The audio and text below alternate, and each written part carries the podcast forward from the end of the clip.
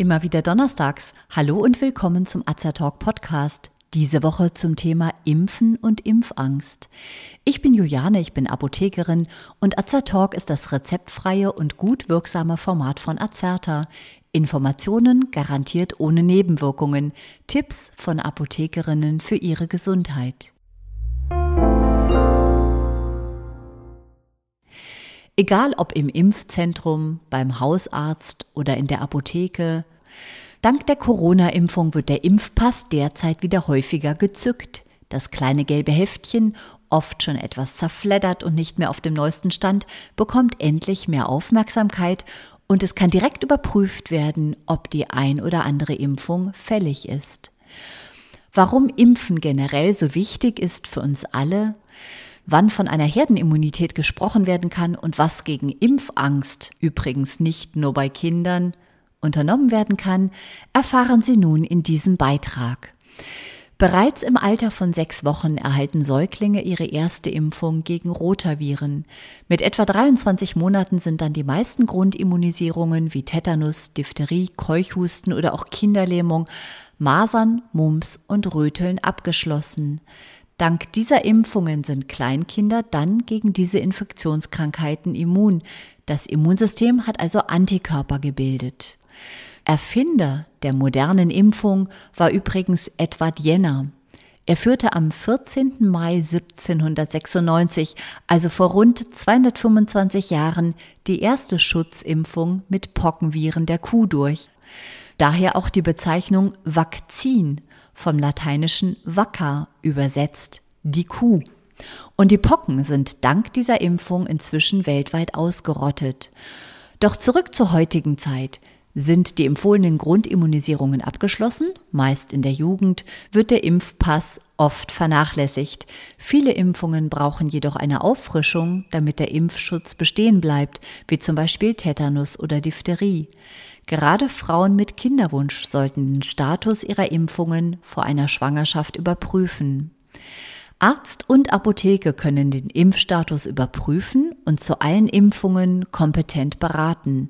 Dabei achten Sie auf die Empfehlungen der Ständigen Impfkommission, also der STIKO, die das Robert Koch Institut einmal jährlich veröffentlicht.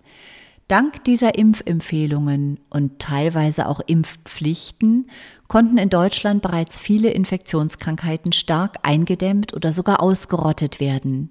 Als Beispiel sei hier Polio bzw. die Kinderlähmung genannt.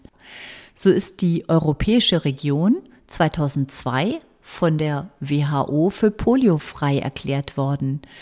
In Deutschland kam es 1960 zu einer letzten großen Erkrankungswelle, woraufhin 1962 eine große Impfaktion unter dem Motto Schluckimpfung ist süß, Kinderlähmung ist grausam umgesetzt wurde.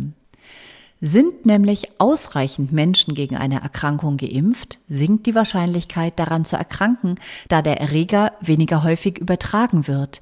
Er hat große Schwierigkeiten, einen neuen Wirt zu finden, den er anstecken kann. Findet trotz Impfung eine Ansteckung statt, da das Immunsystem vielleicht nicht mehr vollständig aktiv ist, verläuft die Infektion aber deutlich milder im Vergleich zu einem Verlauf ohne erfolgte Impfung. Damit ein Krankheitserreger ausgerottet bzw. eine Infektionskrankheit eingedämmt werden kann, strebt jede Impfung die sogenannte Herdenimmunität an. Ziel ist eine Durchimpfungsrate in der Bevölkerung, die je nach Krankheit so hoch ist, dass der Erreger sich praktisch nicht mehr ausbreiten kann. So greift der Gemeinschaftsschutz bei Masern erst ab einer Impfrate von 95 Prozent. Bei Diphtherie kann schon ab 80 Prozent von einer Herdenimmunität gesprochen werden und bei der aktuellen Covid-19-Impfung braucht es aufgrund der neuen Varianten nach derzeitigem Stand eine Durchimpfungsrate von 80 bis 85 Prozent, um eine Herdenimmunität zu erreichen.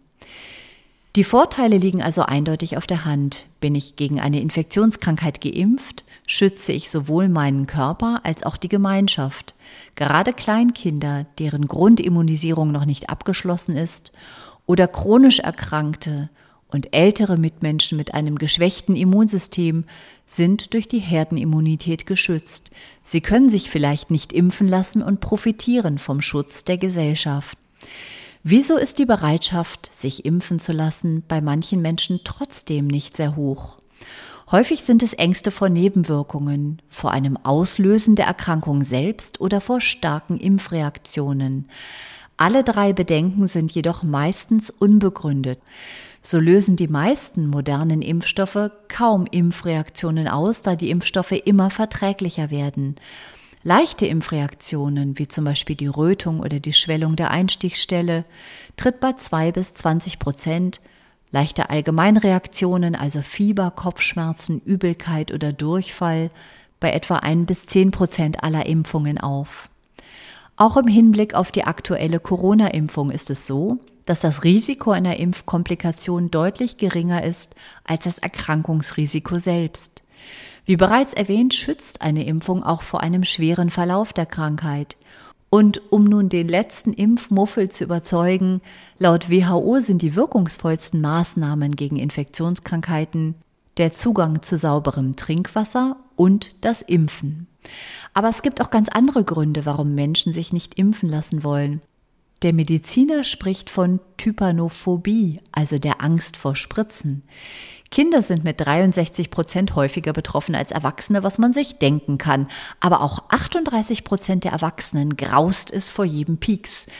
Viereinhalb Prozent der Bevölkerung leiden sogar unter einer schweren Nadelphobie, die natürlich auch Blutabnahmen, Hyposensibilisierungen und kleine chirurgische Eingriffe zu einer wahren Tortur machen. Was also tun, wenn eine Auffrischungsimpfung ansteht und Sie oder ein Kind Angst vor einer Injektion haben? Zunächst sollten Sie unbedingt Ihren Arzt bzw. die impfende Person darüber informieren. Versuchen Sie generell Ruhe zu bewahren und sich abzulenken. Vielleicht hilft es, an den letzten Sommerurlaub oder an die Liebsten zu denken. Der Arzt sollte gleichzeitig auf eine ausführliche Aufklärung achten, ebenfalls Ruhe bewahren und versuchen, die Spritze schnell zu setzen. Hilfreich können auch verschiedene Entspannungstechniken wie zum Beispiel autogenes Training oder Meditation sein. Diese Techniken können dabei helfen, auch in der stressigsten Situation ruhig und entspannt zu bleiben. Bei Kindern ist die Angst ausgeprägter. Wir sagten es schon. Bleiben Sie darum selbst entspannt und ruhig, so wird sich das auch auf Ihren Sprössling übertragen. Die STIKO hat Tipps für ein stress- und schmerzfreies Impfen speziell für Kinder zusammengefasst. Unabhängig vom Alter des Kindes sollten Sie während des Impfens stets Körperkontakt halten und zum Beispiel den Rücken streicheln. Kleinkinder bis drei Jahre werden meist auf dem Schoß geimpft und können so abgelenkt und beruhigt werden. Babys können während der Impfung gestillt, mit einem Schnuller oder Getränk beruhigt werden.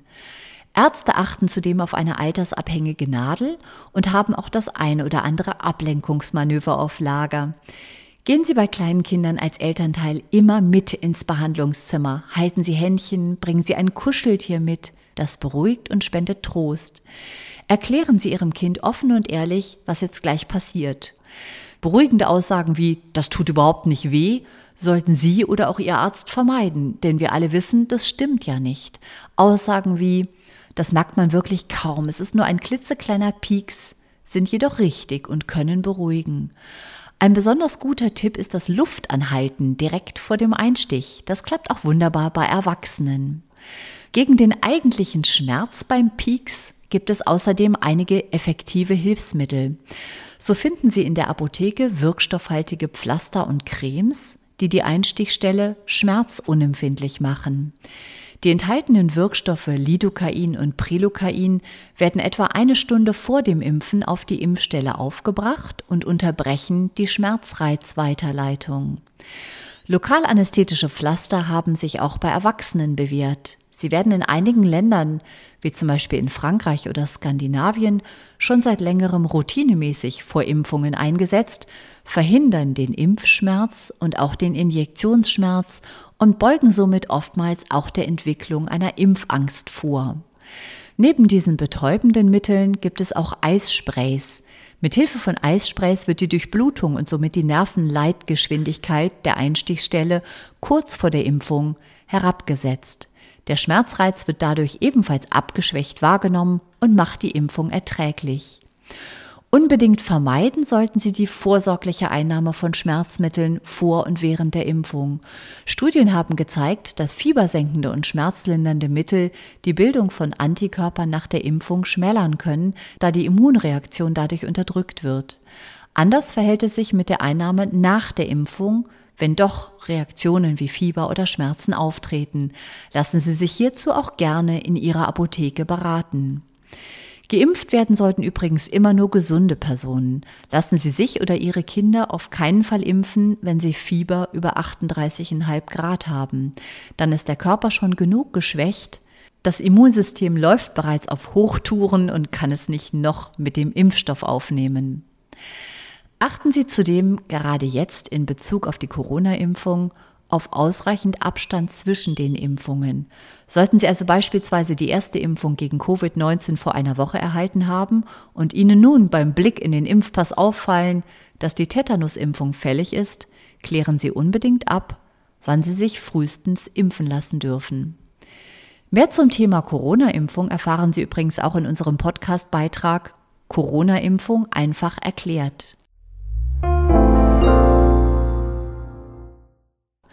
Wenn Sie sich für uns oder für unsere Fortbildungsvideos interessieren, besuchen Sie uns gerne auf azerta.de oder hören Sie unseren Beitrag Wir sind Azertalk.